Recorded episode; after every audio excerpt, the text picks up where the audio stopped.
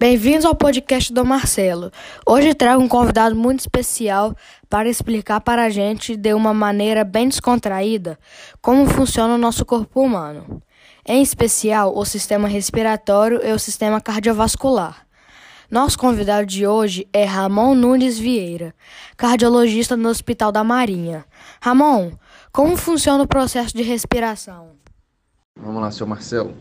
Como é que funciona a respiração? O ar que nós inspiramos, né, que é rico em oxigênio, ele passa através das narinas, onde possuem pelos, onde eles umidificam e aquecem o ar que passa pelos, pelas nossas vias respiratórias, né? passando então pela laringe, traqueia, na traqueia chega até os brônquios, os bronquíolos e chega até os alvéolos.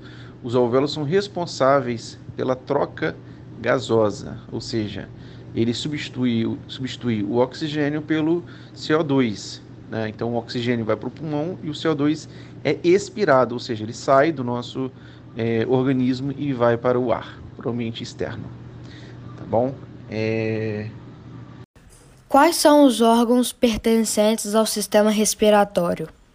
Os órgãos responsáveis é, incluem o pulmão, né, que por sua vez, tem os alvéolos, onde ocorre de fato as trocas gasosas, os bronquíolos, brônquios, eh, a traqueia, a laringe, é, os seios paranasais, a narina, né, que são os responsáveis pela, pela respiração.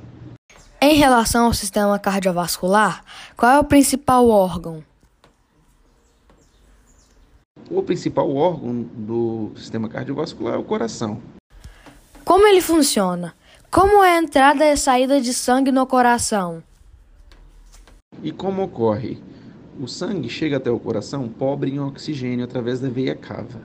Né? O lado direito do coração recebe esse sangue e ele envia até o pulmão pela veia, pela, pela artéria pulmonar, onde lá no pulmão ele ocorre as trocas gasosas e esse sangue que antes era pobre em oxigênio, agora fica rico em oxigênio. E ele volta até o coração para é, poder é, é, bombear o sangue para o resto do organismo. Esse processo aí a gente chama de pequena é, circulação. Tá? O sangue, o coração recebe o sangue pobre em oxigênio, manda até o pulmão, o pulmão faz a troca gasosa e ele volta é, rico em oxigênio até o coração, o lado esquerdo do coração. Do lado esquerdo do coração, ele já rico em oxigênio, manda o sangue para todo o resto do organismo, através da artéria aorta. Aí começa a grande circulação.